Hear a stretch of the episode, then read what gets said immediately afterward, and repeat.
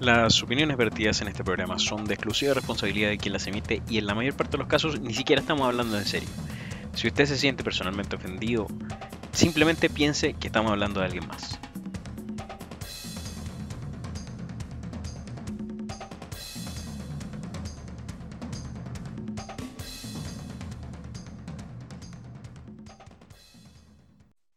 Bienvenidos, queridos amigos, entonces a esta edición de Me Retiro Indignado para esta semana un poquito tardía, porque ya va a salir el miércoles este episodio. Ya eh, normalmente salimos los lunes, pero eh, por temas personales, más de agenda, más fuerza mayor, tuvimos que aplazar un poquito la grabación. Así que estamos aquí con mi compañero, con mi colega de podcast, eh, Alexander Mazoliver.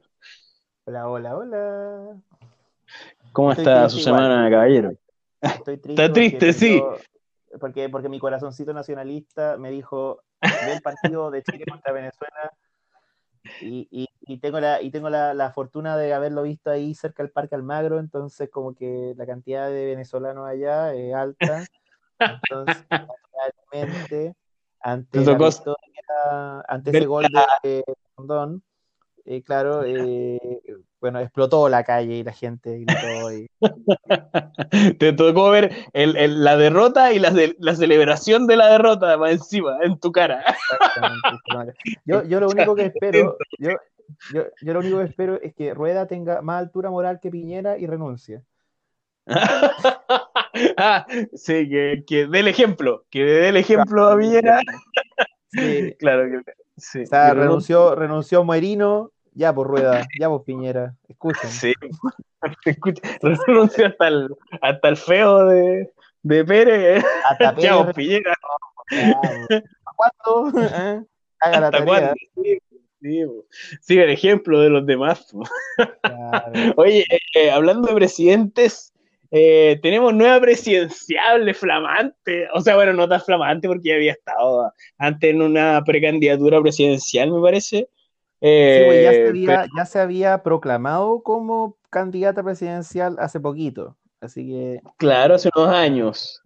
Sí, pero... No, pero no, este año, este año ya se había proclamado. Ah, ya, se había otro programa, pero ahora irrumpe en las encuestas, en los números donde la gente que está atenta, la gente que le importa el tema de la, de la opinión pública, de la, de la, ¿cómo se llama la medición de la opinión pública? Tiene un la demoscopía. La demoscopía, exactamente. La gente que le apasiona la demoscopía. Los, encuestólogos. Los encuestólogos le saltó en el radar Pamela Giles ahora, sí, de un eh. momento a otro, y le saltó en el radar como... Exactamente, le hizo, le hizo tilín en la cosita, como decía un amigo. Exactamente, como eso, sí. Sí, con... Eh, eh, porque me, habían dos encuestas, ¿cierto? Eh, así es, hay dos encuestas, dos, dos, dos, mediciones. Una es la de CADEM, que es la de es CADEM. Ya, ya, okay. ya, ya, hablaremos de eso. Pero... Hemos hablado de CADEM anteriormente. Sabemos que tiene un punto de vista sesgado. Siempre que CADEM saca una encuesta, tiene un trasfondo político. Cada vez que. Eh, o sea, el todas gobierno... las encuestas tienen. bueno, sí. Sí. Todas las encuestas tienen un trasfondo político. Si eso por, supuesto, por, supuesto, por ya, supuesto. Pero eh, el CADEM no, tienen... eso el de CADEM es más obvio. Sí, y, y, y, y, no, y hay que tener en cuenta que, que CADEM eh, tiene su agenda, sin duda, pero también sí. Tiene algo que no podéis negarle, que ha, ha, durado mucho en el tiempo. Entonces, como ha durado sí. mucho, uno puede tener como una imagen general de, sí. de cuál ha sido la opinión de ese tiene sector. Trayectoria. tiene trayectoria, claro. Entonces, con eh, esa trayectoria uno puede to tomar en cuenta la trayectoria para saber hacia dónde va esa encuesta. Sí, por supuesto. Eh, exactamente. Y bueno, y la, la CADEM le da un 65% de aprobación. O sea, no CADEM, bueno, supongamos que no CADEM, sino que la gente encuestada, entre comillas, claro, por CADEM, da claro. dice que Pamela Giles es el personaje con mejor evaluación, un 65%. Aumentó 6 puntos respecto a octubre y 15 más en comparación a agosto. ¿ya? Eh, y después le sigue Isquiasiches con 63, después Lavín con 49, Matei con 48, Codina con 47, etc. Isquiasiches, eh, que se Hadwe llega con, 40, con 43, más bajito. Eh, sí. Ahora, ¿por qué es interesante eso? Por, o sea, primero, ah, perdón, perdón, cademe eso. Y Activa, Activa Research, en su encuesta de todo lo de, de, bisemanal, eh, o, quincenal, la de claro. Eh, el que se llama Pulso, Ciudadano, eh, en la preferencia de candidato a la presidencia por respuesta espontánea, la pregunta era quién preferiría que sea el próximo presidente de Chile, excluyendo al innombrable. claro. Sale Pamela Giles en segundo lugar después de Joaquín Lavín con un 9,6%, superando a Daniel Jaue, dejándolo en tercer lugar, y aumentando ni más ni menos que 4,4% respecto a la medición anterior. Wow. Eh, tenía un, 5,2%. Y, y Jaue baja de 10,8 a 8,7. 8,7. Eh, claro, eh, mira, es súper interesante que si tú contáis lo que ha bajado Jaue en esa encuesta y lo que ha bajado José Antonio Cast esa encuesta suman aproximadamente lo que ha subido Pamela Giles. como mencionaba en pauta, por fin tenemos un candidato, para bien o para mal, cada uno tendrá sus opiniones de la Pamela Giles eh, personales, pero para bien o para mal, por fin tenemos un candidato que es más, más un outsider que el resto. Tú, me comentabas en pauta que se llena este, este espacio de alguien que viene de afuera de, alguien que, no es político, que no es, que no es político de carrera. Entonces, si bien, si bien se da en algunos otros candidatos, eh, yo le comentaba a mi, a, mi colega aquí eh, que Howe, si bien eh, tiene un candidato relativamente joven para ser candidato presidencial, es como nuevo, en, como carta nueva, del Partido Comunista, pero está rodeado de los mismos viejos del Partido Comunista de hace 100 años, pues desde la, de la fundación del Partido Comunista. O sea, no es un outsider a, la política chilena, él, es parte del, juego político de siempre. Y la, la Pamela Giles, eh, mi impresión es que esta subida tiene que ver con su gran campaña por el 10% adicional, el segundo 10%, el segundo retiro del 10% de los ahorros previsionales. Que a la gente... Eh, parece ser que se infló por ahí, ¿cachai? O la están inflando por ahí. Claro, que a la gente le gusta eso, esa propuesta. Eh, para bien, para mal, eh, sea la forma de, de mantener o no el, sistema de, de pensiones que tenemos, de reformarlo, pero a la gente le gusta el tema del segundo 10%, de recibir un millón de pesos, es algo que le gusta y que sí va a inclinar a que tenga una mejor opinión de una candidata. No digo que eso sea la única, pero es mi observación, mi apreciación. Yo creo que por ahí va la cosa. E, esa es una forma, una lectura que uno puede darle, eh, una lectura bien ¿cómo decirlo?, eh, de primera línea, una primera lectura. Sí, superficial. No, sí, superficial. no, diría que superficial, sino que es, es, es, como, es como preliminar.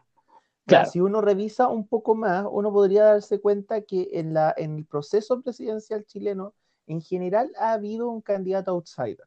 ¿ya? Y eso no debe sorprendernos. Por ejemplo, en 93 fue José Piñera, que fue independiente, sí. ¿ya? Eh, y, Eugenio Pizarro, el cura Pizarro, que fue por el Partido Comunista, que justamente eh, tuvo un 4,7% de los votos. No, no, y, que igual es alto. igual es alto para el Partido Comunista. Sí, sí, obvio. Y estuvo Manfred, Manfred Maxniff, entonces también que un candidato que, que tú podrías decir que no, no, tiene, una, no tiene una trayectoria política, eh, claro. Era, como, era como el Alfredo Sfeir de la época. Después, y después la elección del 99, eh, que habían seis candidatos, eh, era una elección con menos outsiders, es verdad. Claro, estaba Arturo Frei Bolívar, que era parte de la Unión Centro-Centro. pero aún así como medio que ver porque era claro como desconocido. Pero no, pero no, era, pero no era outsider en el sentido de que, porque venía de una familia. La sí, por supuesto, de la familia Frey, o sea, sí. Claro, incluso la Sara Larraín también era, era, era como que tenía su, era, era, una Larraín, sí, era una hippie. Claro, sí. ¿ya? Eh, después del 2000, entonces no hay outsider, ¿ya? Entonces ahí nos habíamos olvidado, el 99 no hay outsider, el 2005 tampoco hay outsider porque son cuatro. El 99 no estaba, no estaba eh, la Gladys. Efectivamente, por un Chile de verdad sí, pues, Gladys. Sí, pues. Sí, se le, se le, pasó a la Gladys. Pero sí, también, nuevamente, tampoco. No, no, no, no se me pasó a mí. No, no, es que yo, yo, a ver, lo que hace es que yo, yo, yo te digo al tiro ya. a ver, a ver. Para mí un, un, un, candidato del Partido Comunista no puede ser outsider porque el Partido Comunista tiene montones de años. Pues. Es como, de verdad, no, es outsider. Tú sabís que va a haber un candidato comunista, ¿cachai? Sí. Igual que los del humanista, ¿cachai? A pesar de que, de que eh, saque un 1%, va a haber un candidato del Partido Comunista, sí o sí. Tal cual. Y, y bueno, eh, el 90 y el, perdón, el, el 2005 hay cuatro candidatos, Bachelet, Piñera, Lavín y Hirsch. Pero y son, son y, de hecho es el momento de. Ah, ¿Cómo se dice el de Rulo? El, el Farcas. Son hasta Farcas como candidato presidencial durante ese tiempo. No, en 2005 no, tú te estás confundiendo porque es. Ah, no, se puede. sonaba, sonaba Farcas para la elección de 2009. Ah, ah, verdad, verdad. sí, sí, yo me confundí, sí, por supuesto, sí, sí. Claro, entonces, pero si te fijáis, la elección de 2005 es una elección donde tenía la concertación, dos candidatos de la alianza y un candidato del Juntos Podemos. Fue una elección muy poco, muy poco eh, dispersa, ¿cachai? Pero que era como la calma que venía antes de la tormenta, porque el, 2000, el 2010, 2009, 2010, perdón, eh, aparece Meo.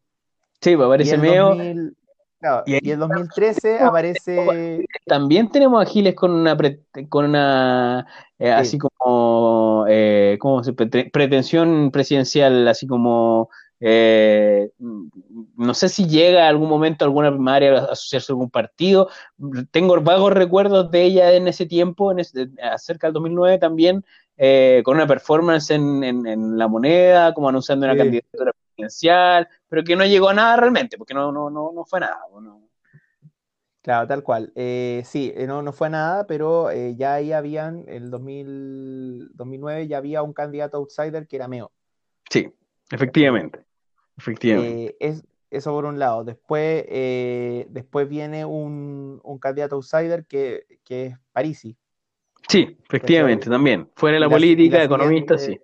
Exactamente. Y la siguiente elección tení, ya tenía la embarrada, porque Beatriz Sánchez.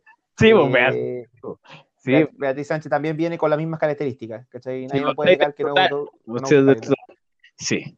Sí, sí, sí. Y Giles, bueno, Giles llama, a pesar de que, de que eh, se ha institucionalizado en el término de que tiene un cargo político ya establecido, eh, ya, ya, se, ya se ha movido por la maquinaria política chilena, eh, se mantiene como outsider porque es buena para la performance. Exactamente, es que, es que la gracia, la gracia de la, de la Gile es que conoce muy bien las reglas del juego político contemporáneo, que son, así como a grandes rasgos, eh, la tele, ¿cachai? Eh, la tele, las redes sociales, Los medios, los medios, manejar los medios. manejando ahí. Porque tú tienes que entender que una persona que se para ahí, ¿cachai? Frente a las cámaras y te habla así, con esa desplante, como que yo lo domino todo y que yo hablo de esto así. ¿cachai? Es un personaje llamativo, ¿cachai? Excelente. Me sentí como que estuviera en el, en, el cuarto con Pamela Giles. Es que, tengo, es que tengo una, tengo una pluma rosada, tengo una pluma rosada que me estoy, me estoy rozando en la pierna en estos momentos. Me lo imaginé completamente, me imaginé, me sentí como que estuviera Pamela Giles al lado mío. Por eso te digo que la habitación es todo, pero sí, espectacular. ¿ya? Ah, que en estos momentos me estoy rozando el traste con una pluma rosada. Una pluma rosada. con los botones militares, con los botones militares. claro. Está bien. Ya, así que, eh, bueno. y, la gente dice, espérate, espérate. Y la, gente dice que esto es como una especie de, Trump chilena. Mm, pero la comparación es nada que ver, po. Penca. Nada que ver, po. Penca, superficial total. Pues, eh, bueno, en te lo hablamos. Yo, mi, ejemplo para poder, para, para lo estúpido que es esta comparación, es decir, la manzana eh, redonda, la naranja redonda, las dos son iguales. No. Este tipo de. Porque sí, sí hay un punto en común entre, entre Trump y, Pamela Giles, que es el tema populismo, que es eh, las bases le hablan a esa persona y esa persona dice lo que las bases quieren escuchar.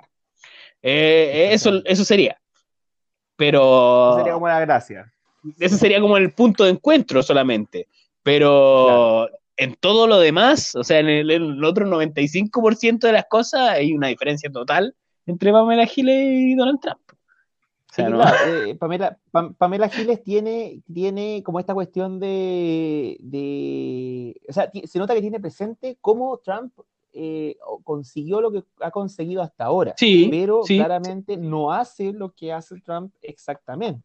Pero es normal. en este momento todo el mundo está aprendiendo de Trump, de cómo llegó a la presidencia de Trump, y todo el mundo está tratando de replicar el modelo de Trump para poder llegar desde afuera hacia, un puesto presidencial. O sea, es algo que eh, eh, no solamente Pamela Giles. muy, muy, de acuerdo. Muy, muy de acuerdo. Efectivamente. Les decía que era un playbook que la gente que, que, que lo escribió Trump pero que la gente, todo el mundo lo está tratando, tratando de replicar. Eh, muchos candidatos están tratando de hacer exactamente lo mismo que hizo él. Entonces no, no, es algo nuevo, no es algo que solamente sea Pamela Giles. Eh, para mí personalmente, lo que te decía que si vamos a comparar populismo, el populismo de Pamela Giles es un populismo más a la vieja escuela latinoamericana de Perón, de Perón que más que el populismo americano trumpista, es súper diferente. A, mí, a mí me recuerda más al populismo tipo mexicano. También, también. Me recuerda más que a Perón, que tiene una lógica como de masas así bien, bien clara. se parece mucho Era otra época. Era otra época igual. Era otra época igual en el tiempo de Perón. Era otra época. Pero, pero las características de Giles representan más bien a un personaje que tiene como como una lógica más bien paternalista, pero en el caso de Perlón, si bien estaba eso, estaba, habían otras eh, herramientas que eran más como de compañerismo, por ejemplo, el tema de los descamisados. Tal vez como, como los momentos lúcidos de AMLO. Exacto, exacto, exacto. Por ahí va la cosa, ¿cachai? AMLO en, en, 100%, digo, los momentos lúcidos de AMLO. Claro, los momentos no religiosos. Claro, cuando, cuando quitamos todo el resto de la, de la incoherencia y cuando se le va un poquito la onda al caballero, eh, si, si le sacamos todo eso, sí, me parece una comparación pertinente al tipo de populismo que está presentando en este momento Pamela Giles con, con, lo que hablaba anteriormente, el tema del 10% ha sido el caballo de batalla de ella eh, en términos de, legislación y a la gente le encanta. A la gente le encanta. En la calle a la gente le encanta. O sea, eh, mí le encanta el estilo que tiene. sí, por supuesto, disruptor, eh, claro, la pluma. Antivieja política, claro, efectivamente. Sí, por supuesto, la corrida Naruto, la, capucha en el, todo ese show, a la gente igual le gusta, sea para bien o para mal, cada uno puede tener su opinión, pero, pero a la gente le gusta. Y, no, me parece que, esta cuestión de, de, de que Pamela Giles salga está bien para equilibrar el tema de, de, estas elecciones. está bien que haya más candidatos, siempre está bien, para mí siempre está bien que haya más candidatos. Eh, eh, ojalá reales outsiders, reales ciudadanos interesados eh, participen más. Es mi... Sí, ahí hay, que hacerse la pregunta, tú la, tú la tocáis de refilón, pero habría que hacerse la pregunta si acaso el outsider Eh, cuando todo está malo, el, outsider vale. Porque a ah, mí me da que hay un discurso, hay un discurso de parte del parte del, de los politólogos y los sociólogos políticos, que es como que el outsider per se es malo. ¿ya? Claro. Con esto, con esto no estoy, con esto no estoy defendiendo para la gira, pero lo que estoy diciendo es que si tú tenías una, una clase política que en general está podrida, claro. en algún momento te va a tener que aparecer un candidato que no esté podrido. Sí, y, que, y que diga a viva voz que la clase política está podrida, o sea, que lo diga a viva voz. Exactamente. Sí, y claro, ¿y qué? ¿Lo vamos a acusar de outsider? ¿Lo vamos a, lo vamos a acusar de populista? De populista, es que eh, el término populista. Eh, es, como, es como Cristo, ¿cachai? Es como que tú vayas, tú te viene con la buena nueva y tú que vayas y se va a ir a crucificarlo.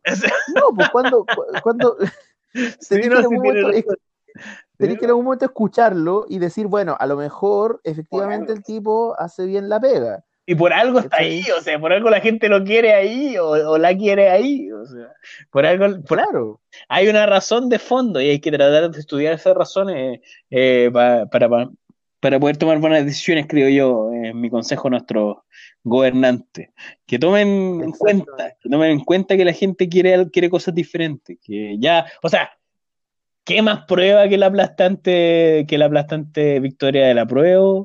Y la, y la irrupción de una candidata outsider, ya no sé qué más señales quieren desde el gobierno de que la gente quiere cosas, que, que, quiere cambios profundos. Yo no, no, ya no, no sé. Yo, tampoco me imagino qué, esperan. Eh, eh, o sea, ya señales de humo, le empezamos a escribir cartas en braille, eh, no sé, ya no, ya no se me ocurren otras ideas. como, no sé, no sé, ya. está tan claro, está tan claro que la gente quiere cosas diferentes. Pero bueno. Mm. Vamos a, a la Camilita Vallejo. Sin ser sexista. Pues. Camila Vallejo, señorita, señora o señorita, no sé, también bueno, señores, eh, Camila, Vallejos, eh, sin ser sexista, no, no, dije Camilita y sonó bien pesado. Sí, sonó, sonó pido disculpa, pido disculpa en, en la boca. Me pego en la boca, mm, mm, me castigo yo mismo, como me Castigo, me castigo, me castigo. jefe, me castigo, jefe. Así que sí, bien sexista salió de mi, de mi, boca eso, así que voy a empezar con cuidado. Adelante, señor. Yo me quedo calladito. Ya. Eh, sí. Oye, eh, sí, mira, ahí el tema, eh, bueno, como, como sabe quizás nuestra distinguida oyencia, eh, el, bueno, Camila Vallejo presentó recientemente un proyecto de ley donde eh, un proyecto de ley que haría un cambio constitucional que facultaría a la futura convención constituyente, que, convencional, perdón, que es la convención convencional, la convención constitucional,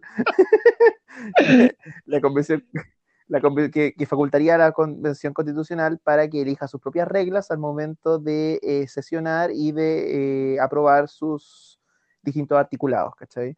Eh, esa, originalmente esa convención tenía la configuración que ya estaba fijada y prefijada y escrita sobre piedra y una especie de mantra, mantenerlo así, eh, que el, el, acuerdo del 15 de noviembre, recientemente celebrado su aniversario. Desde ese acuerdo, a la mitad se lo olvidó completamente. sí, anécdota, yo estaba con mi compañía, estaba con, mi, con mi polola ahí en, mi casa, estábamos ahí tomando unas cervecitas porque habíamos ido al, a la Plaza de Armas, habíamos visto cómo habían, eh, cómo habían como conmemoraciones por la muerte de, Camilo Catrillanca, y volvemos, ya nos tomamos unas chelas, llega la madrugada, y de repente entre gallo y, media, medianoche, puta esta weá, ¿cachai? Así como que, de repente así como, oh, firmaron un acuerdo, y nosotros así como, a todos nos tomó por sorpresa. De hecho, efectivamente, a todos nos tomó por sorpresa. No hay nadie que lo haya visto venir. De hecho, de hecho, eso es algo que no lo había conversado con nadie antes, que a todos nos tomó por sorpresa ese acuerdo. Y bueno, eh, ya vimos que a la mitad se le olvidó completamente que, que había un acuerdo. Durante la campaña del rechazo, durante la campaña del rechazo se notó inmediatamente que a la mitad de los buenos que estaban ahí adentro se les olvidó que habían tomado un acuerdo. Entonces, pero bueno. Pero bueno, mira. Bueno, el, tema, el tema claro, que Espérate un momento, bueno. Adelante, adelante. Déjame cerrar antes. Configure, configure que, Claro, que originalmente este acuerdo decía que, como ustedes saben, que, eh, las, eh, que los distintos articulados se irían a aprobar por dos tercios. Claro. ¿Qué implica eso? Implicaría que en, general, eh, si hay un, se busca crear mayorías, de modo tal de que si hay una decisión, por ejemplo, que cambiemos el nombre de Chile a, no sé, a Papas Frita, República de Papas Frita, entonces, lo cual sería muy genial, sí. tendría que haber dos tercios. ¿Cómo? Serviría para el turismo. Yo creo que a nadie. Claro. Porque mucha gente que no le gusta el ají, pero, pero a todo el mundo le gusta la papa frita, así que sí. Efectivamente. Artículo 1 de la nueva constitución. La República de Papa Frita es una es una es un estado unitario. plurinacional. Claro. Plurinacional, eso. ya. Bueno, no, ya bueno. Y el, el, tema, es que. Dos tercios ya. Claro, sí, mira, si se, si se, se ya, entonces lo, están los 155 congresistas, o sea, perdón, conven, con, convencionales, y si dos tercios aprueban la norma, queda fija. Ya. Si no se aprueba por dos tercios, no queda dentro de la constitución y por lo tanto sería competencia del de, eh, próximo Congreso eh, eh, discutir sobre eso y ahí ten, convendría, con, o sea, se convendría a partir de las, los quórum que establezca la constitución que se apruebe, eh, si es que se aprueba una eh, y que gobierne justamente ese Congreso. Claro, claro. entonces, bueno, Camila Vallejo dice, bueno, hagamos esta ley y todos empezamos a pensar, y algunos a correr en círculo, eh, que esto sería por un 50 más 1 la aprobación. Eso quiere decir que de los 5, 155, por lo tanto tendríamos que tendrían que ser eh, 78, eh, 78 con, convencionales que estuvieran de acuerdo en cada articulado. Y eso les dio mucho miedo a muchas personas, particularmente a la gente de la DC, donde fue a Chaín en un arrebato de, en un arrebato de, no sé, como que eran unos, unos estertores medio Lucía iriartescos. Eh, eh, y dijo algo así como, ¿cómo puede ser que esta mujer sea chavista? ¿Cachai? Le dio, le dio, le dio algo. Le dio, un, le, le, dio un patatús, un patatús de avanzada nacional. Un ataque, no podría decirlo otra un ataque patriota. Claro. Y como que a, como que a Fuad se le salió lo hacendado. y, y empezó a decir eso. Entonces, claro, la gente como que... Eh, y eso supuso una serie de comentarios. Por ejemplo, Lagos Weber salió a decir una cuestión, gente del Partido Liberal, gente de Revolución Democrática, todos cuadrados detrás de los dos tercios, parapetados ahí, como que sí, un poco más que un poco más que era eh, como la Sagrada Escritura la cuestión. Entonces, eh, entonces eh, bueno, ¿qué pasó? Que ahora se somete a esta discusión y, y, bueno, esta ley se verá. Obviamente, yo estoy prácticamente seguro que no se va a aprobar no y que va a seguir con los dos tercios la cuestión. No Pero nos hace, nos, nos hace preguntarnos, eh, más, o sea, a mí me, me, deja, me deja la pregunta, me deja dos preguntas, perdón, me deja dos preguntas. Eh, la primera pregunta es sobre, es, es, para, es para quienes analizamos este fenómeno. Sí. Yo tengo la impresión de que la defensa a favor de tanto un caso como de otro, tanto a favor de los dos, de los dos tercios como del 50 más 1, es una cierta, es como una cierta preclaridad, como que ellos están pensando de manera preclara. Sí, sí nosotros sabemos eh, por qué votó la gente. La gente votó por los dos tercios, la gente votó por el 50 más 1. Y la verdad las cosas es que quién chucha sabe nadie, nadie, se votó. Nadie, nadie sabe exactamente, en, eh, o sea, de, si le preguntas a la gente si sabía que estaba dentro del acuerdo político el tema de los dos tercios, eh, la mayor parte de la gente que fue a votar a prueba te va a decir que no tenía idea. Claro, o sea, yo te puedo contar, yo te puedo contar la historia de Don Era, eh, Evaristo. Don Evaristo es un caballero que que, que, votaba, votaba ya desde, desde lo, los años de, de eh, Carlos Ibáñez del Campo. Pero, y, él pero... siempre votó radical, él siempre era radical y estaba claro, ahí claro, feliz de ser radical. Claro. Y ese día, ese día eh, 25, sí, ese día 25 de octubre se levantó, se puso su colonia Rodrigo Flaño. Exactamente. Se, se, se el super claro, se puso su se puso su paletó, paletó y salió pañuelito, todo, sí, salió bien arreglado, perfumado y fue con claro, la boina, y, con y la fue a votar de los radicales, por supuesto. Con, claro, con la, exactamente. Los, fue a votar. Sí, apruebo. Fue a votar y fue a votar a prueba y el tipo dijo cuando votó a prueba este es un acto destituyente. Yo no quiero que siga que se vayan todos que se vayan todos. Es, especialmente mi el que yo voté y he trabajado todo este tiempo para que se mantenga en el poder. No. Claro y se, y se fue y se fue del lugar sacándose la placa y silbando la internacional.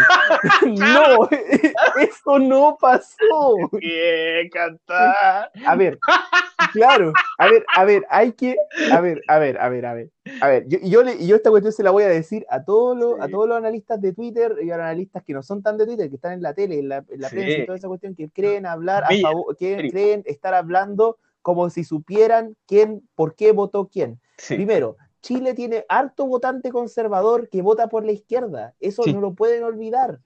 Es impresionante eso. Y hay una serie de, eh, hay una serie de estudios sociológicos que nos podrían demostrar.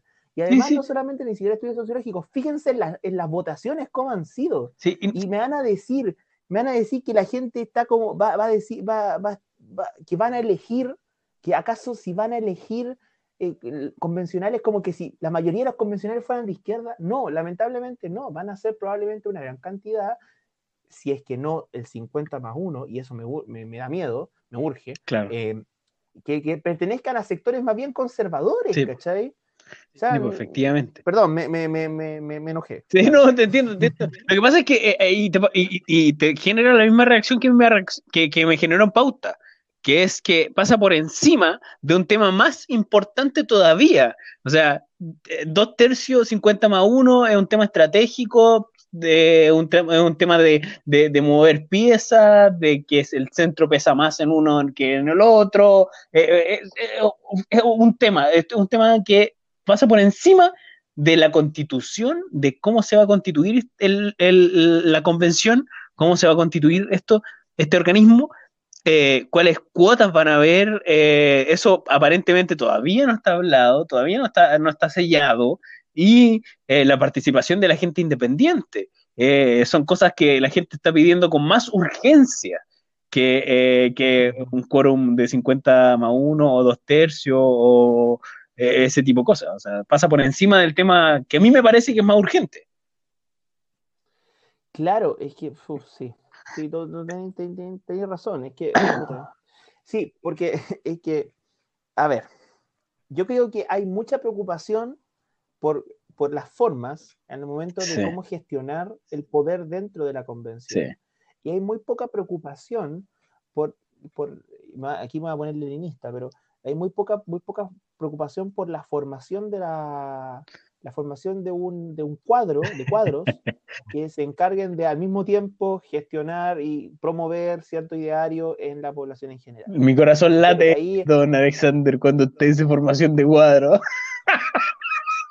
Es que, es que, como es que sí, el Grinch, como Grinch cuando el corazón late así como ese corazón podrido así, es decir, cuando una persona, cuando una persona que no es de, de, de, del, del, sector de izquierda eh, más, más violentito habla de formación de cuadro, ya se, se, me, se me enternece el corazón. Sí, de hecho, de hecho, eh, Qué ternura. Oye, eh, pero a mí sí me parece una, una discusión mucho más relevante, o sea, ese era mi punto, me parece. Sí, no, estoy muy de acuerdo contigo. Necesitamos ver cómo se va a componer esta weá primero, antes de ver quién, cuánto pesa cada voto. Primero veamos cómo se compone. Eh, que, le den alguna alternativa, porque todavía pueden darle alguna alternativa a los independientes de participar. Todavía se puede. Mm. Todavía no está eh, sobre piedra. Hay, hay intenciones de proyecto de ley, existen, pero los partidos políticos están tan confiados de que si las cosas siguen como, como, como están, eh, van a tener el control sobre el proceso.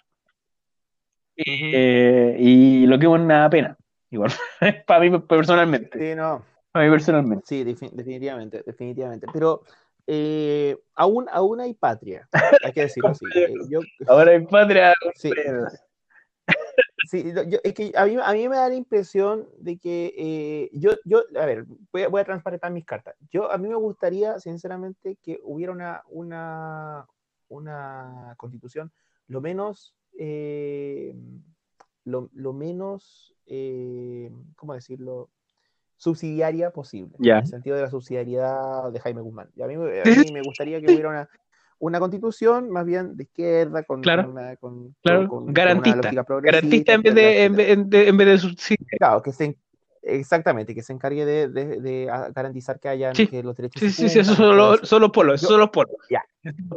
Eso es lo que yo quiero, ¿cachai? Ahora bien, yo prefiero que eso se dé a través de un largo ejercicio de movilización en la, en la cual esté sumamente validada que la constitución se dé de esa manera. Por supuesto. Pero si tú vayas a estar haciendo una cantidad de triquiñuelas, ¿cachai? Sí. Para ganar, para ganar, para instalar una constitución como con el margen mínimo posible de ganar, o sea, como, como Chile ganar en el último minuto Sí, a, un, con- a un equipo Con la calculadora, Bueno, con la calculadora en la mano, Claro, típico, típico. Exactamente. Lo- Mm. los problemas de legitimidad devenidos de eso, considerando los intelectualmente chuecos que son del otro sector, Terrible. van a ser tremendas y al final no se va a sostener en el tiempo una constitución que obviamente necesitamos Sí. que sea, eh, que sea, que sea para el bien de, de todos. De po, todo ¿cachai? y de nuestro Entonces, medio ambiente y, y del futuro y de las nuevas generaciones. Y no necesitamos, necesitamos una constitución que tome en cuenta todos esos factores, no solamente eh, el mantenimiento de los cargos de los señores políticos, que,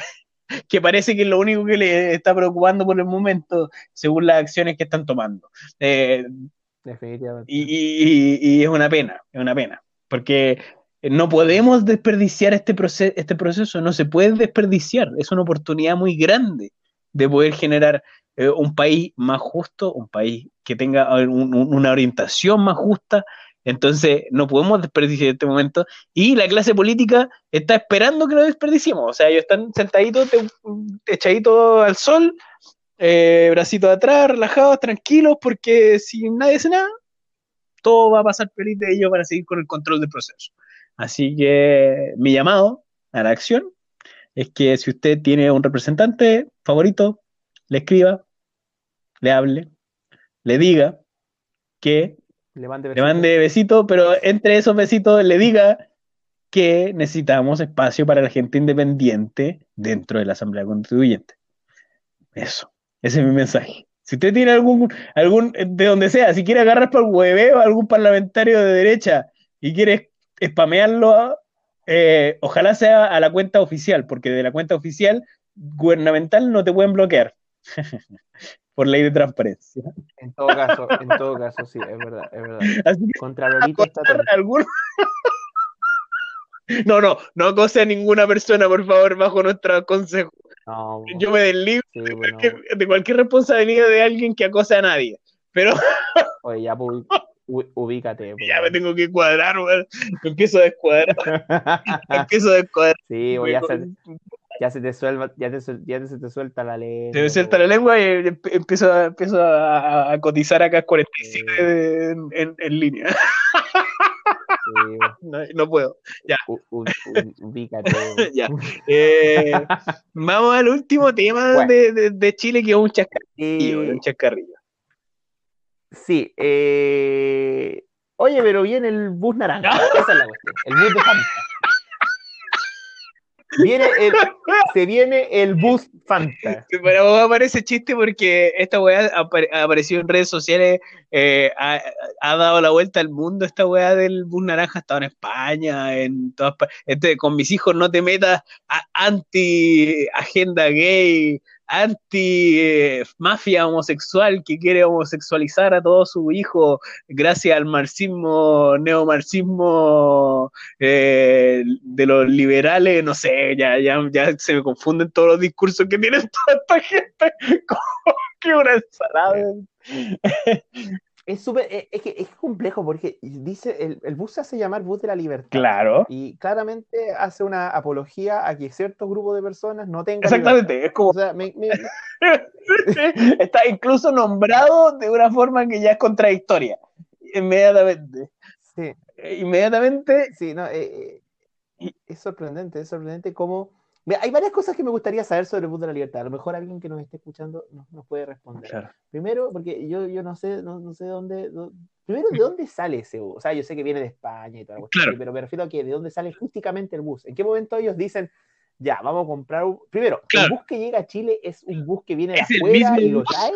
o simplemente van a comprar un bus acá o No. arrendar un bus acá y lo van a pintar de Claro, color. Primero, el tema logístico, exactamente. el tema logístico, inter- sería interesante saber, Segundo, sí, sería interesante claro, segundo, ¿e-, ¿el bus, ¿el bus se dirige a un lugar? Claro, ¿O, lugar en o que particular. hace un recorrido? Claro, simplemente va a cualquier parte. Va en camino, ¿Trae Tira. gente? capaz que va en camino a la Antártida. No sé. No, ¿tiene, tiene, oye, pero ¿tiene recorrido? Porque en volada lo podemos usar. o- Capaz que lo alcancemos en alguna parte y nos tire más para el sur. Si, si, lo, si lo pillamos como en Talca, que nos tire para Chiloé, igual no es malo. Si tenemos las Claro. iglesias de Chiloé, ahí en Castro, turístico, bien bonito. Ya, yo, yo, yo tengo, tengo otra duda. ¿Tiene, tiene, ¿tiene baño? Y si tiene baño. Si tiene baño, ¿tiene un baño para hombres y otro para mujeres? ¿O un baño, baño- un baño unisex? Porque si Oye, no, porque un baño eh, unisex eh, en ese, en ese bus es, eh, eh, eh, es muy progre. es muy progre de su parte. Sí, sí, como- No, a ver, a ver, a ver. Hay baños para hombres creo y baños para que niñitas, según lo que ellos En dicen. ese bus van a tener que van a tener un baño por horarios. Los hombres pueden ocupar de cierta hora a cierta hora el baño y las mujeres pueden ocupar a la hora, a la hora de cierta hora a cierta hora el baño. No hay espacio para nadie más. Si usted no es hombre o no es mujer, no hay espacio para usted. Eso, claro, clara- Exactamente. claramente.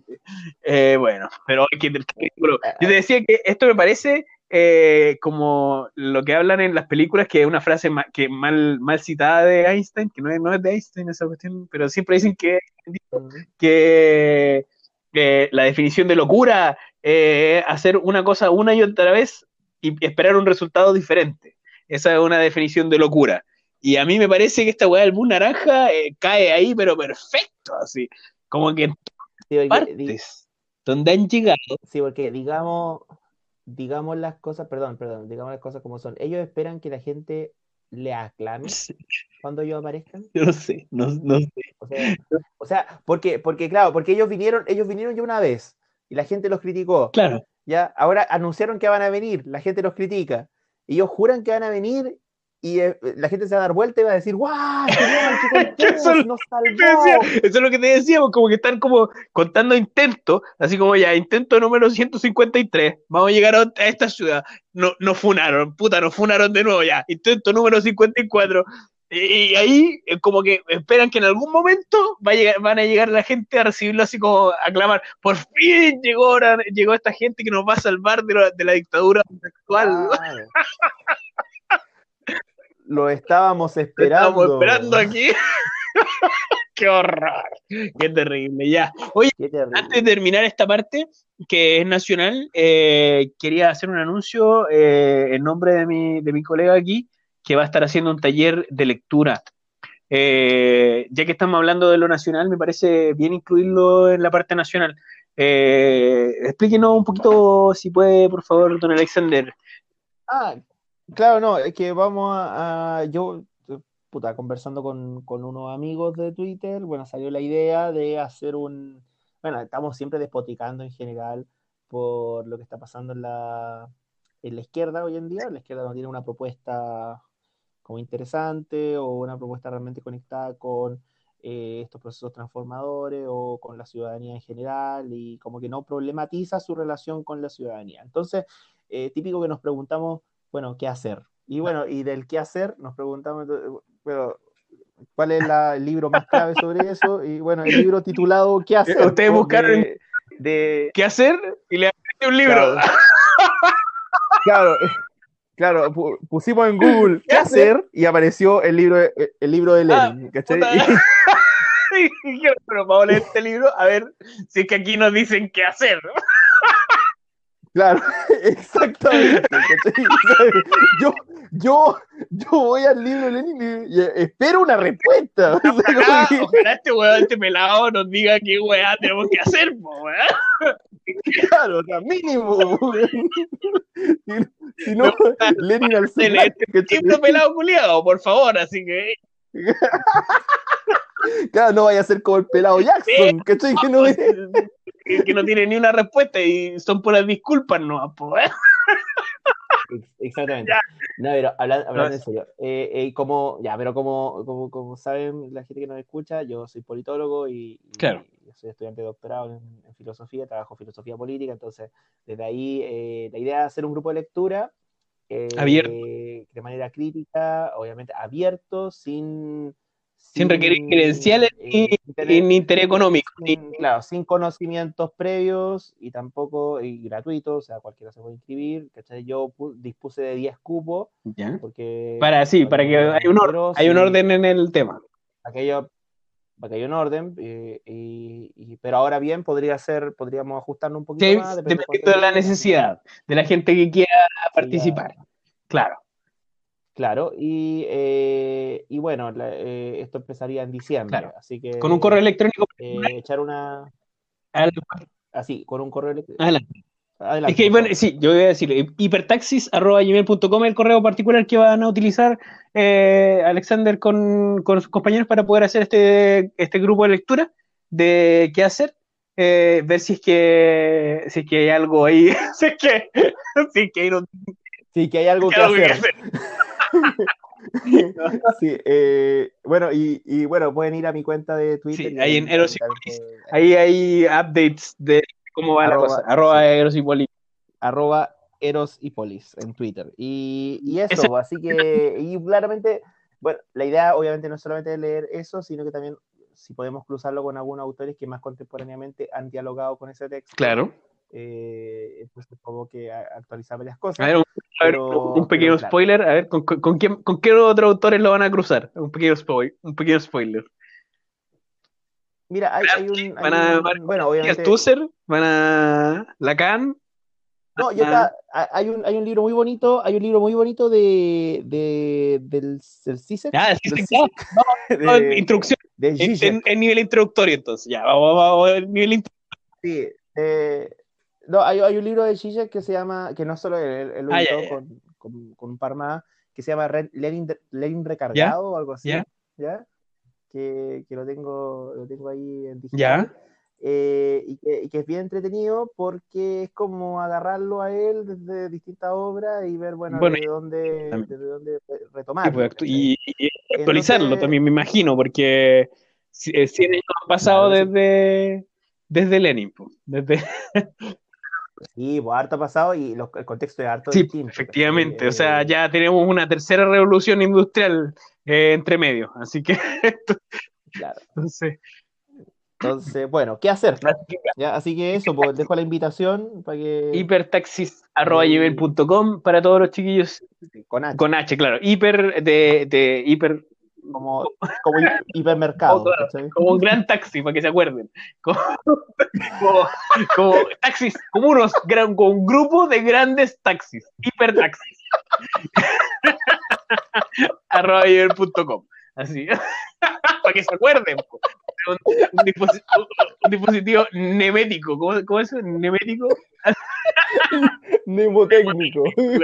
Dispositivo mnemotécnico es un grupo grande, de, no, un grupo de taxis grandes. Hipertaxis. Oye, eh, en mi defensa diré que hipertaxis es un fenómeno, un fenómeno eh, un fenómeno de, del lenguaje. ¿ya? no lo voy a explicar. No, no, no. Pero, está, bien, está bien, sí, yo solamente me reía para, que la gente se acuerde de, de, cuál es la dirección. Simplemente era eso. Era eso. Era un, era, era un dispositivo eh, para recordarlo más fácil. Ya. Ah. Eh, pausemos unos segundos, nos recomponemos y volvemos al plano internacional. van a ser unos minutos para nosotros, van a ser unos segundos para ustedes, pero estamos ya de vuelta ¿Alguna última palabra? Palabra.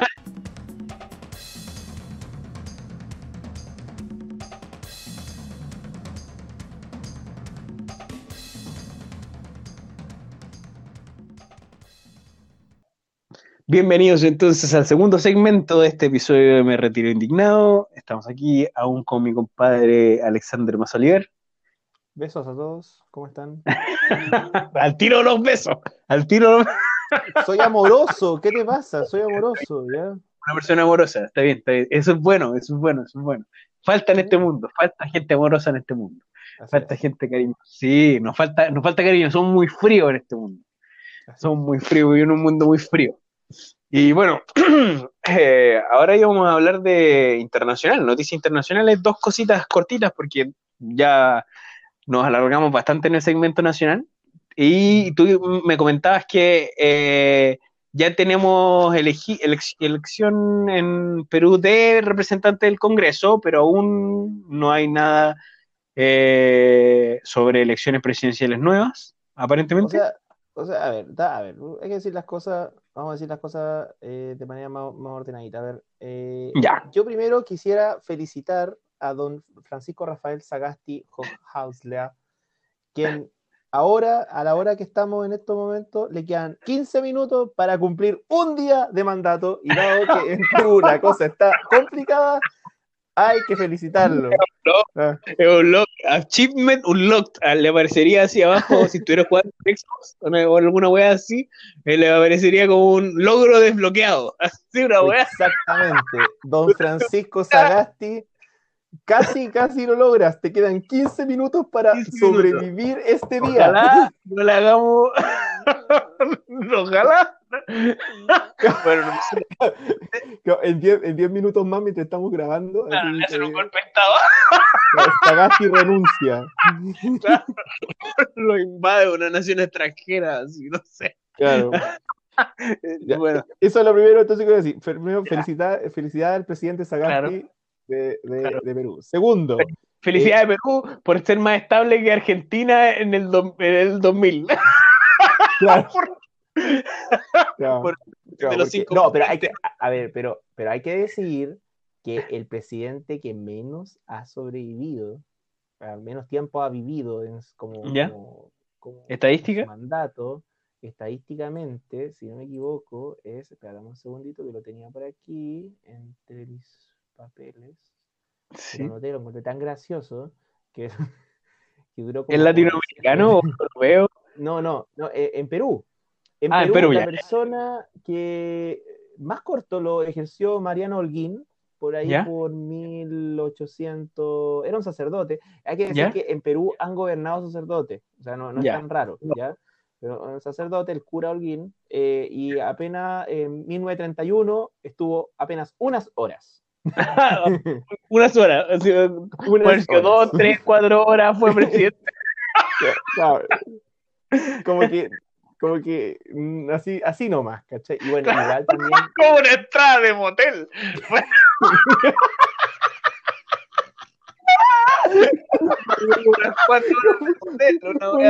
Como, como, tres horitas y con, con, con el pico sour. Ya, ok. Ya, bueno. Okay. Igual, ya claro. Cabrón, por favor. Eh, porque, cuánta seriedad. Porque Victoria felicitó al nuevo, al, al, nuevo presidente del Congreso. Entonces, eh, aparentemente tú me contabas que tiene un sesgo ligeramente pro Vizcarra. Sí, no, sí, espérate, espérate, espérate, es que no me deja terminar porque Dale, felicité a, se felicita a Sagasti, pero también hay que advertirle de algo. Andrés Alamán, canciller chileno, ya dijo que le gustaba lo que estaba pasando en Perú. Y todos sabemos lo que pasa cuando, cuando Alamán apoya a alguien. Entonces, yo le diría al, presidente Sagasti que tenga cuidado. Que cuando, eh, que cuando el número que lo va a llamar para felicitarlo tenga un 5-2 adelante, no conteste porque es Piñera. 5 perdón, 5-6. Perdón, 5-6. Sí, perdón, sí, sí. El número tenga un 5-6 adelante, no conteste porque es Piñera y Piñera es Jetta no conteste. Si ve un 5-2 adelante. O, si contesta, o si contesta, que se agarre, que se agarre los testículos. Ah, como eh, ¿Cómo se llama este? el, de, Kirchner, Kirchner. No, pero el DT futbolista chileno, puta, como yo no soy bueno para el fútbol. Eh, no, no, me acuerdo, pero sí sé que alguien hacía eso. Uno de los directores técnicos recientes, relativamente reciente, eh, pelado, eh, no me acuerdo el nombre realmente. Alguno de nuestros auditores, si es que es versado en fútbol, sabrá quién es, que se agarra los testículos cuando, cuando le da la mano a Piñera. Yo, pienso, yo pienso en el caso de, de Kirchner, que se, se, agarraba los, agarró los testículos cuando. ¿A Menem? A Menem, sí, creo que era Menem. Sí, porque Menem es la figura que es mala suerte ella. De hecho, yo conocí argentinos que se rehusaban a llamarlo por su nombre, que le decían Méndez. Miren, la palabra ya era mala suerte. Eh, a ese nivel. Podríamos hacer lo mismo con Piñera. Sí, digámosle piñón o alguna weá así para que. Piñero, Piñero. Claro. Piñeiro, Piñeiro. Piñera o piraña, ya, no sé, bueno, ya hay, ya hay, hay harta. Hay harta. Bueno, el- el- eh, entonces, Lo que ya, tú- entonces, primero, felicidades. Segundo, lo, lo advierto. Y ahora sí, Sí. ahora sí. Decía, Eh, yo te decía, sí, yo te, tú me recordabas que yo te había dicho que eh, efectivamente era una figura más bien moderada. Sí, porque al lado de eh, Manuel Merino, que era más Que era el otro contendor. era- exactamente, que era de, de Acción Popular, que estaba metido con la gente de Unidos por el Perú. claro que, eh, que derrocaron eh, efectivamente a Vizcarra, o sea, en, en- o claro, le hicieron, le, le hicieron la cama, ¿cachai? Claro, Eh. Que en el fondo, porque Unidos por el Perú tiene esa- ese problema, que está metido muy fuerte el tema del etnocacerismo, que es un grupo, eh, un- un yo, yo les recomiendo que investiguen un poco porque tiene unas figuras medias nazi, que en lugar de usar un águila ocupan un cóndor, en lugar de ocupar... eh, Sí, son replicaciones, replicaciones patriotas del mismo modelo nacionalista Claro, que exporta desde, desde tiempo, desde los 40. Desde los, desde los 40 Claro, es que- Exactamente, y, y el objetivo, el objetivo era justamente liberar a Antauro Humala, que es el hermano de Ollanta Humala, el, pre- el Claro. presidente de, de Perú, que además estaba, estaba preso por haberse tomado un cuartel militar, eh, y la idea era, era un terrorista, ¿cachai? Eh, Sí. eh, y resulta que él, él- él es como nazi inca, ¿cachai? Esa es como la tesis. Entonces la idea era, li- era liberar a Antauro, a Antauro Humala para que fuera candidato presidencial eh, después de Vizcarra. ¿Cachai? Entonces Merino en el fondo estaba pactando con esos grupos. O sea, así, así de oscura la cosa. Sí, así de turbia la Entonces, Claro, entonces como en Perú no, no aflojaron la cuerda y siguieron presionando, eh, Manuel Merino tuvo que renunciar, asume Sagasti en una, toda una negociación súper compleja dentro del Congreso, que, que no, no voy a relatar acá porque No, claro. se extendía y, Sí, y me ni imagino. con claridad. Me imagino. Eh, pero el tema, el tema es que Sagasti es del Partido Morado, tiene 76 años, eh, eh, fue, ha sido profesor, él tiene también la... eh, es costa- costarricense, tiene Ya. también esa nacionalidad. Ah, eh, ya- Eh, es, ma- un ingeniero y, y tiene una barba de candado como el Quijote de la Mancha. De hecho, le llaman, le llaman Quijote en, la, ya, le dicen Quijote en la calle. en el Congreso. No, en el. Congreso. pensé, que, pensé que cuando salía en la calle. no, sí. Oye, oye, ya, pues. bueno, es de un centro liberal que se parece un poquito a lo de, a lo de Velasco, Ya, ¿ya? Y que en cierta forma lo que nos demuestra es que hay cierta garantía de estabilidad en tanto que eh, el Partido Morado eh, est- está en contra de, estuvo en contra de la destitución de, de Vizcarra. claro. Eh, lo dijo de esa manera Sagasti, dijo, el Partido Morado está en contra de la corru- corrupción, pero nosotros creemos que tiene que ser todo de, ma- de manera institucional Claro. y de manera gradual. Claro, son proinstitucionales, claro, claro, claro, sí, sí, sí, efectivamente me parece bien. Y por eso, por eso se entiende que Vizcarra haya felicitado a Sagasti por haber obtenido el, el- el- Sí, sí, me- parece- excelentísimo señor. presidente. Ahora quiero hacer un paréntesis aquí antes de que continuemos porque yo no sé, eh, esta gente que sigue creyendo en los supremacismos en general, ya sea eh, aborigen, ya sea supremacismo blanco, ya sea supremacismo negro, ya sea supremacismo latino, supremacismo asiático, supremacismo de cualquier eh, eh, forma racial o cultural incluso. Eh, o sea, esa guerra ya la tuvimos y la perdieron. Sí, pero ojo, que el problema, lo que era con Merino, yo, yo lo que te mencionaba del No, no, no, no, digo- es solo un, una, una variable, no Sí, diría que es como, como lo que motiva No, no, no, no, entiendo, entiendo, entiendo. ¿ya? pero es una variable. me, me, me, me, genera, me genera rabia interna de que aún exista un movimiento supremacista. O sea, de que todavía, siglo XXI, cuando ya, ya tuvimos una guerra sobre esto, ya, ya hubo una Sí, es que, es, es que. Es que, mi, que, es que mi querido Choche, usted, usted está pensando de manera muy ilustrada, está pensando de una manera muy moderna. como que si la historia tuviera un progreso eh, inevitable. Puede ser, puede ser. Como que si nosotros, como que si nosotros ya tuvimos una guerra, entonces, porque tuvimos una guerra, deberíamos aprender la Sí, lección. no, claro, claro. claro. Y no, pues la cosa no funciona así. eh, como la canción de, de Julio Iglesias, tropezamos siempre de nuevo con la misma piedra. ¿cachai? Sí. Porque en el fondo, cuando vivimos en una época de tantos riesgos, eh, tendemos a, a- a aferrarnos a convicciones que son más, ¿cómo decirlo? Más como de, de- más, más viscerales. sí, sí, sí, Y una de esas es como la, la- la cuestión más familiar. sí. Y a veces eso se trastoca por el tema como, como Sí, étnico, étnico nacionalista. Y Y especial- efectivamente no, y no, y claro, y la reacción nacionalista, la reacción pa- patriota, tal como tú lo decías con el fútbol en un principio, o sea, es una reacción visceral, o sea, eh, la gente celebra la victoria de una, de una selección de fútbol de la cual no participó en el entrenamiento, no, no, no hizo nada, simplemente es un equipo que representa a un país eh, y, y lo celebran, y digo que sea malo en sí, pero, pero, pero no sé, creo que el tiempo de los supremacismos eh, deberíamos cuestionarnos si es que si es que ya se acabó. Ese, eh, eh, me, me gustaría que, creer que, que estamos cerca del fin de los supremacismos, pero no se ve así. No, Sí, difícil. no se ve difícil. Bueno, pero, pero yo te traía, te traía el tema de Perú para tomar algunas lecciones Eso. para Chile, porque eh, eh, ha, sido muy, ha sido muy común leer en, en- en todo el comidillo twitterológico y, y en, en la prensa eh, eh, cierta visión con un poquito de esperanza de lo que sucede en Perú y como que si hubiera cierta decencia en Perú por algún motivo.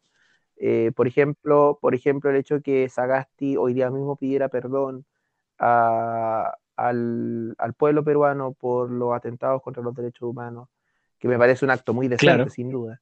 Eh, el hecho que el hecho que el poder el poder judicial de Perú también pidiera perdón, Wow. eh, que la poli- que la policía también Wow. pidiera perdón, que que, el, que eh, la prensa eh, dijera al día siguiente de la muerte de estos dos muchachos de 23 y 25 años, dijera Merino asesino Wow. Eh, eh, y cosas de, por, por- por el estilo, eh, y que el mismo Merino renunciase, cosa que aquí no vemos nunca, parece que nadie Sí. renuncia. ¿verdad? Es que Eh, no le importa. No, lamentablemente. Claro, todos esos todo eso, eh, todas esas acciones que uno podría decir, wow, qué genial es Perú, No, viva es un Perú", mínimo de etcétera, etcétera. Y yo también, Que lamentablemente. y sí, no, yo- es que bueno, yo me alegro mucho, me alegro mucho porque Perú tiene esa Sí, oportunidad. sí. Mi tema es que nosotros no podemos suponer que en Chile va a pasar algo No. parecido como en Perú, o que nosotros si seguimos eh, haciendo las cosas como las estamos haciendo, en- podría llegar a pasar algo como Perú. ¿Por qué?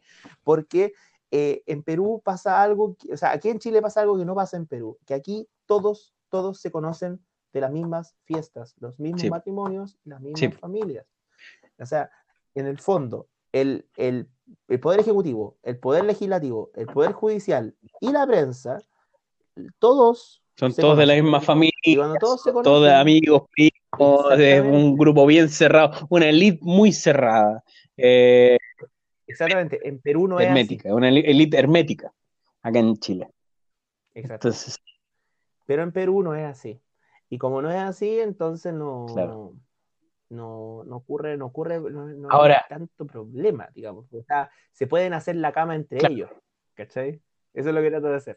te entiendo decir. perfectamente. Y como lección para Chile, o sea, tal como decías tú, eh, eh, señor presidente Piñera, escuche lo que pasa alrededor suyo. Vea cómo el resto, la gente pide su destitución y renuncia.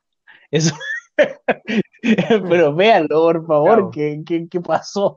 ¿Dónde están, ¿Dónde están sus asesores indicándole qué es lo que pasa afuera de su, de su, del, del Palacio de la Moneda? Que lo- no sé, no sé, bueno.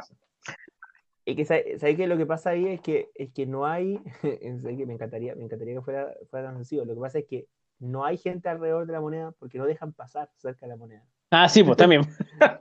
también, también no deja de ser. También no deja de ser. Entonces, ay, ya. sí. Eh, nos queda solamente lo último, Bueno. que era el election update. Eh, Sí, en Estados Unidos, sí, efectivamente, que es mi teleserie que yo sigo hasta el día de hoy y estábamos viendo el update hasta ahora, eh, siendo las 23.59 del 17, ya son, ya son las 00 horas del 18 de noviembre todavía. Trump no asume su derrota presidencial y está hablando de fraude electoral y sigue eh, disputando los resultados. ¿Hasta cuándo se va a extender esto? ¿Se, irá Trump efectivamente de la Casa Blanca? ¿Se, quedará? Porque si se queda, eh, ya estamos hablando aquí de un juego completamente diferente en términos de, la democracia americana. O sea, esto es una situación nunca antes vista, en donde un presidente no, no, no, o sea, no acepte su derrota y no conceda el poder inmediatamente después de que están los resultados.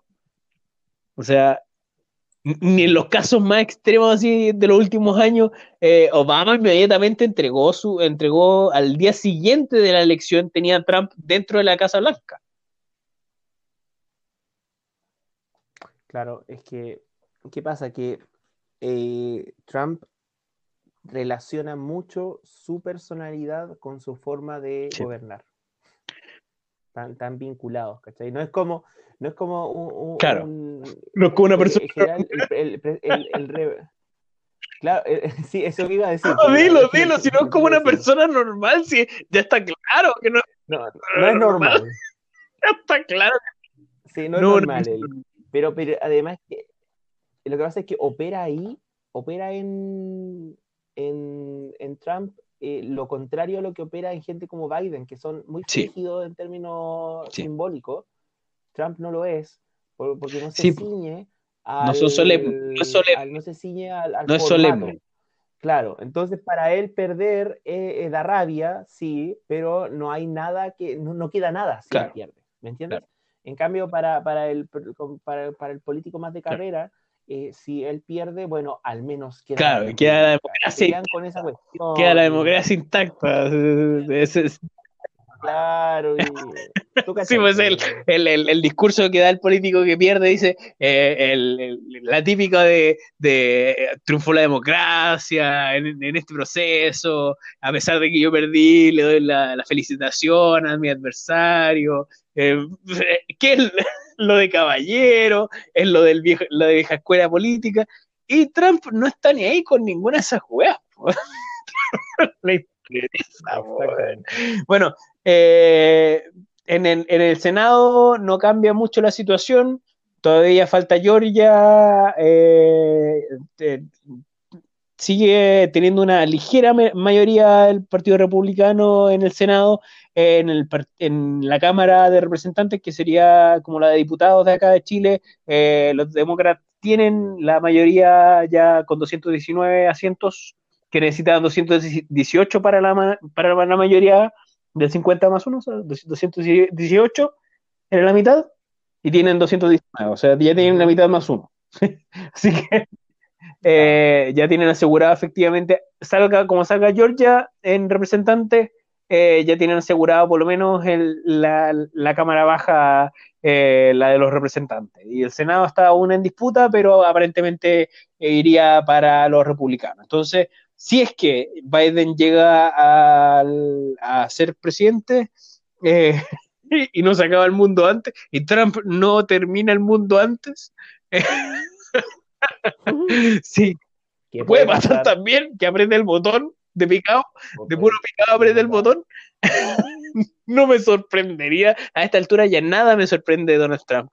Ya nada. No, no hay cosa que me sorprenda. Me pueden decir Donald Trump, eh, no sé, llegó, violó un gatito al frente de como, eh, no sé si cachaba el chiste de Aristocrats. Ese es un chiste clásico gringo que es como, todos los comediantes tienen una versión de ese chiste y todo lo cuentan y el chiste tiene por, por el tiempo. Eh, eh, eh, el chiste tiene una estructura en donde llega un grupo de personas a presentar su acto al, al manager y el manager dice, ya, muéstrenme su acto. Y empiezan a hacer las weas más asquerosas que se te pueden ocurrir. O sea, incesto, eh, coprofilia, coprofagia, eh, las weas más asquerosas que se, que se le ocurran al cómico en, su momento, mientras está contando el chiste. Y al final eh, le preguntan, oye, ¿cómo se llaman ustedes? ¿Cómo se llama este acto? Y el, el dice, los aristócratas.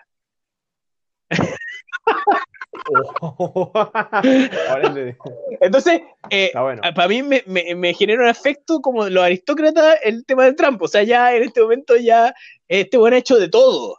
Ha hecho de todo lo que podría, todo lo malo que podría ser un presidente y ex, eh, antes de ser presidente, o sea, pre, en su periodo pre-presidencial, eh, ha hecho de todo lo corrupto, de todo lo, inmoral, de todo lo, de, todo lo cuestionable, eh, y aún así, aún así, la gente sigue apoyándolo. Hay gente que todavía lo apoya.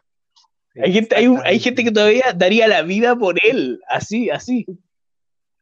Es que la, la gente lo apoya, la gente lo apoya, eh, hay un, eh, en, la gente que lo apoya hay, un, hay una especie de dependencia eh, vital con este tipo de figuras, ¿cachai? O sea, como que no, no, es, no es una relación, como yo te digo, no, no es una relación votante, eh, o sea, elector elegido, como en términos institucionales, sino que hay una, una, una especie de adoración desde el punto de vista de la encarnación de ciertos valores que se ven reflejados ahí. En lugar de Trump, podría haber sido Joe Exotic, o pudo haber sido. bueno. O, pudo, haber sido eh, eh, el che de los gays. da lo mismo. En el bueno de los casos hubiese sido Bernie Sanders, si es que los demócratas no lo hubiesen hecho las, las zancadillas que le hicieron todo el tiempo. En el, eh, a mi gusto, el mejor de los casos. Ojo, que el, ojo, yo no estoy de acuerdo, no estoy de acuerdo con lo que tú decís, porque el, el Bernie Sanders, la relación con Bernie, que Bernie Sanders tiene con, los estudiantes, por ejemplo, que es su gran núcleo, su gran fuerza no la tiene jóvenes, la universitario, eh, está eso. Ah, claro, no, no, no, eh, eh, Trump no va al blue, o sea, Trump va, al blue collar, va, al cajero, va, al, va al trabajador de la fábrica, va Sí, es cuestión de ver, es cuestión de ver cómo los counties se, se, fueron rojos los counties rurales, Los condados rurales. Sí, y, y, un, y un es una pena porque en CNN, en el, en el conteo eh, de votos, en CNN había una panelista, no me acuerdo cómo, cómo se llamaba realmente, pero hablaba de que el, clivaje eh, más importante de la elección iba a ser gente educada versus gente no educada. Y es grave. Y eso es grave, porque demuestra, la, lo, demuestra los problemas de integración que hay en, en el país. O sea, Sí, ¿no? Especialmente en Estados Unidos, un país como eh, O sea, que no, tiene la excusa de los países mm. tercermundistas como nosotros que decimos ya, ya, bueno, no tenemos plata. Ya, no tenemos plata para eso. Nosotros tenemos esa excusa, ya puede ser. Que no es válida a mi gusto. A mi gusto pero... Oye, te estáis, te estáis poniendo como la Alexandria. Te estáis poniendo me, cae bien, me cae bien, me cae Ya te caché. Te, no, te gusta, te ¿Has visto el video, el video donde sale bailando eh, arriba de la azotea de la universidad? Mira, yo no voy a hacer comentarios que podrían interpretarse ah, como ni misóginos ni objetividad. No, no, no, no, no, mira, mira, no, no, no, no, no, no estoy cuestionando su, su capacidad intelectual, ni su, ni, ni, su, eh, ¿cómo se, ni su profesionalismo en su cargo, nada. Digo que en ese video se ve muy guapa, nada más. Nada más que eso. Solamente digo que en ese video se ve guapísimo. En eso, nada nada, nada. No, no, no, no, no, es mi tipo, eso sí podría decir, no es mi tipo. Pero, pero bien, adelante. El gusto, como, el gusto y, el gusto y colores de los autores. Y eso sería en, elecciones porque eh, las elecciones gringas van como lava, van como río de caca, así. lento, lento, lento, lento, lento. Trump no quiere conceder la, derrota, no quiere, no quiere dejar la presidencia, dice que fue fraude electoral y bueno, vamos a esperar a que esto lo decidan la, el resto de las autoridades, los adultos en el cuarto, de, los adultos in the room. Así que hay que esperar, tener paciencia y la, próxima semana les vamos a tener otro update. Ah, ¿qué se nos queda?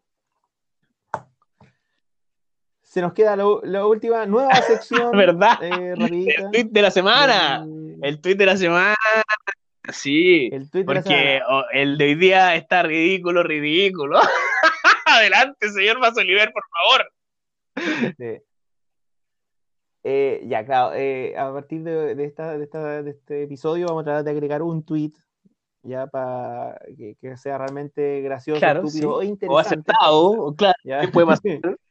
que, que hago- claro que y lo vamos lo vamos a relevar y, y- y bueno y esta y esta semana esta semana No- le tocó, le tocó un intelectual de nuestro país. sí esta semana se lo Don dedicamos Patricio a Patricio Navia, Patito Navia. ¿ya? el, el, el Coleguita colega, el coleguita. Ah. Sí, Patricio Navia dejando la vara alta del pensamiento politológico chileno. Contribuyendo a la academia. Claro, eh, eh, en una, en, eh, en una relación, en una, en una correlación que hace, pero que yo a mí me parece de una exquisitez, de una, de una, de una profundidad intelectual No, mira, sorprendente. yo creo que corresponde a una obviamente- esquizofrenia, pero no una exquisite, pero ya dale. Dale, dale, dale nomás. Sí, en todo caso. Eh, el, eh, bueno, va a estar eh, Sí. la, la imagen del tweet, obviamente yo se lo estoy mandando a, a Choche para que Vamos a ponerla ahí donde corresponda. ¿ya? Y dice así el tweet. Dice, en la tabla clasificatoria de Sudamérica para el Mundial de 2022, entre los primeros cinco lugares, solo hay uno que redactó una nueva constitución en los últimos 30 años. Entre los cinco últimos lugares, todos los países han emprendido procesos constituyentes en los últimos 30 años. Oh, qué sospechoso. Qué sospechoso. que- Oh, weón. Oh, weón, oh, weón. qué weón, Mira, yo te decía en más pauta, tonto, estudios weón. estúpidos se han hecho. Oye, pero- Eh, no voy a negar que estudios más estúpidos se han hecho. Eh, eh, eh, eh, ya. Ese punto se lo voy a dar a Don Pato Navia. Eh, hay estudios más tontos. Pero ese, hacer una cruza entre la, la eliminatoria de, de una- de un mundial. O sea, qué sorpresa.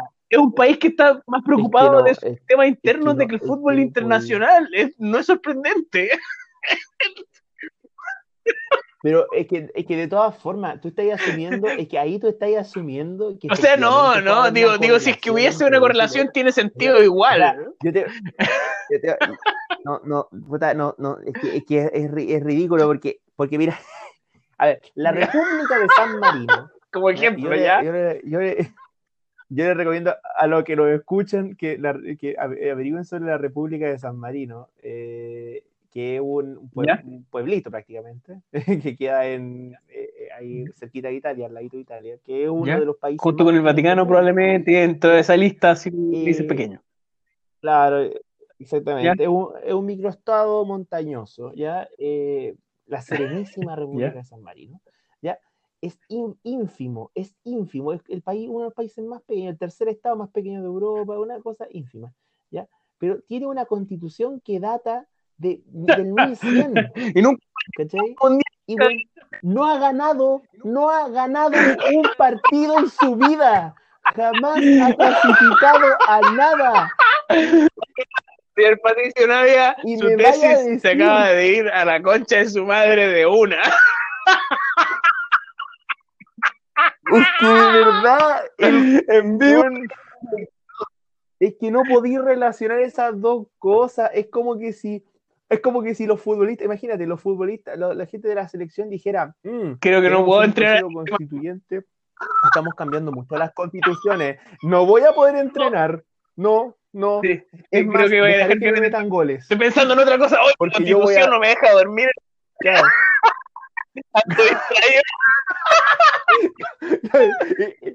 Claro, Claro. Cla- Claudio, Claudio Bravo, Claudio Bravo está ahí en el arco, ¿cachai? Y va a atajar un penal y de repente dice, oh, ¿verdad que van a cambiar, van a, van a quitar la autonomía del Banco Central? Y Claro. los brazos Eh, y es necesario incluir la protección en la constitución y Alexis Sánchez se le va el pase. Claro, No, ¿para qué vamos a andar con cosas? Oye, si, oye, si lo- los futbolistas, lo- lo- lo- mira, nuestra selección juega mal Sí, esos problemas. no necesidad de, de- de- de- proceso constitucional para que jueguen mal. Exactamente. Ya. Sí, pues ya, pues. Oye, mira, Pat- Pato Navia, Pato Navia, mira, yo con todo respeto, sé que puedes Tengo fe, tengo fe en ti. puedes más, Tú de puedes más. más que esto. O sea, claro, yo, o sea, Quiérete. respétate un Quiérete. poco, Pato Navia. Respétate, de verdad. Quiérete un poco, como dice, como Quiérete. dice la abuela. Borra, es, Quiere- borra claro, sí, un poco. Sí, no, además, que, que, qué, qué peo mental, qué peo mental más grande que le salió a Pato Navia, eh, de los dedos al tweet, directo al tweet. Así que al tweet de la Oye, va directamente al cuadro de honor. Al cuadro de honor. Sí, le vamos, le, le vamos a mandar, le vamos No. a mandar un, Sí. un, un galvano. Un, un premio al tweet de la semana. De hecho, se lo vamos a marcar, ah, eh, vamos a empezar a marcar el tweet de la semana. Eh, yo creo que lo voy a escribir a través del el Twitter de Me Retiro Indignado para mencionar si es que quiere su, tweet- su tweet enmarcado como tweet de la semana de Me Retiro Indignado. Si es que lo quiere, yo lo imprimo, lo enmarco y se lo mando. Así es simple. Oye, y hay, que decir otra cosa, hay que decir otra cosa, que si Pato Navia quiere, Sí. quiere- porque tiene derecho a réplica, si él quiere mandar una réplica, bueno, está el número del WhatsApp, No, el correo por ahora, el correo nos puede mandar un audio, me- ojalá, sí, ojalá, ojalá, no- todo el correo, correo. podcast arroba me retiro indignado.com o a través de Twitter en, en arroba me retiro pod, en Instagram eh, me retiro indignado, en Facebook me retiro indignado, www.meretiroindignado.com, www.meretiroindignado.cl, eh, Eros y Polis para mi compadre eh, Alexander, Choche para mí en Twitter, eh, cualquiera de los canales, cualquiera, cualquiera. Don Patricio, si usted quiere dar una réplica, adelante, por favor, lo esperamos. Sí, sería, sería bien bueno porque eventualmente, eventualmente nos demuestra, porque yo estaba viendo que en, su tweet, en su empezó a contestar algunas cosas, ¿cachai? Y, y- y en general como que dice que, no- que si bien es correlación, no es relación causal. A mí me gustaría que lo explicara bien. Eh, la gente Pero que nos así- escucha merece esa explicación. Y si, y si la explicación es buena, y si la explicación es buena, yo prometo que la sección, el tweet de la semana se va a llamar Tweet Patricio Navia de la semana, en homenaje a él. Es que su explicación No, ya, oye, lo último, lo último. Vamos a sortear una polera talla M con el logo Me Retiro Indignado. Esto es para la gente que se queda hasta el final, que escucha hasta el final del episodio. Eh, la pregunta que tienen que responder está en el episodio anterior, que es el, el episodio que hicimos después de, la, de, de- después de las elecciones de Estados Unidos. Eh, es ¿Cómo se llama mi perro? Eh, lo habíamos conversado por, WhatsApp eh, en un momento y así que se va a ir sortear eh, a través de cualquiera de los canales eh, de redes sociales, en Twitter, en Facebook o Instagram. eh, nos envían por DM o nos escriben en un comentario la respuesta correcta y nosotros lo incluimos al sorteo. Así de simple, nada más. Así Claro, le- les voy a dar una pista. Es un nombre de. Y no es el primero que dije, porque dije dos. Dije uno, me equivoqué, y después dije el real. Así que Ah, tenemos- Ya, ya, tú diste una ya, pista. ya tienen ahí para saber eh, quién. Vamos a dar aquí un par de semanas para que la gente pueda enviar su respuesta. En el episodio subsiguiente vamos a dar eh, a conocer el, el o la ganadora, o le ganador, le ganadores. Así que Así es. El que gane. el- y tengan en cuenta, tengan en cuenta que, que esa, Sí. esa polera la Sí, habrá la tocado, he el tocado yo. Esa imaginas. sí, Es como, como con que el- si, si, le, va con mi energía. si les gusta su voz, tendrá también, también. viene su power, claro. Oye, en todo caso, en todo caso No, va, a sí, ir, sí, va, va va a ir sí, no, no, ya va a ir la claro. desinfectada, todo, sí, por supuesto. No la Sí, M, yo soy más gordito, está ya M, no lo he ocupado, no se preocupe, no lo he ocupado. No, no, no, estaba en el suelo. de hecho está colocadita en un colocador ahí listo, eh, en limpiecita, ventiladita, lista para llegar eh, y ponérsela cuando la gane la persona que la gane. Así que eso, ya. Terminemos el programa, don Alexander. Así es. ¿Algo más? Ya? Muy buenas noches. Eh, ¿Algo que agregar? No, nada que agregar. Bueno, ya dije lo del, lo del Sí. grupo de lectura. Hiper- así que, hipertaxis.com para que la gente que quiera aparecer a participar del grupo de lectura de qué hacer Cuando- para saber para que busquemos la forma de qué hacer ¿Qué hacer? Claro. Quiero mandar un saludo, quiero mandar saludo a la mamá, a, la mamá- a las mamás Por de supuesto. todas las personas que nos escuchan, porque hemos, nos hemos, no- nos hemos Pro vuelto mami. un grupo, nos hemos vuelto Pro un mami. podcast que saluda a las mamás. sí pero mami saludos Pro mamis.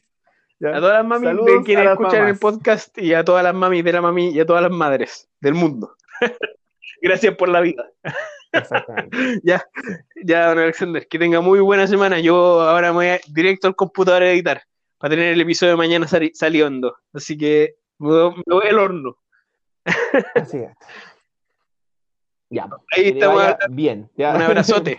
Pásela bien. éxito Ya, un abrazote para usted. chau chau Ya.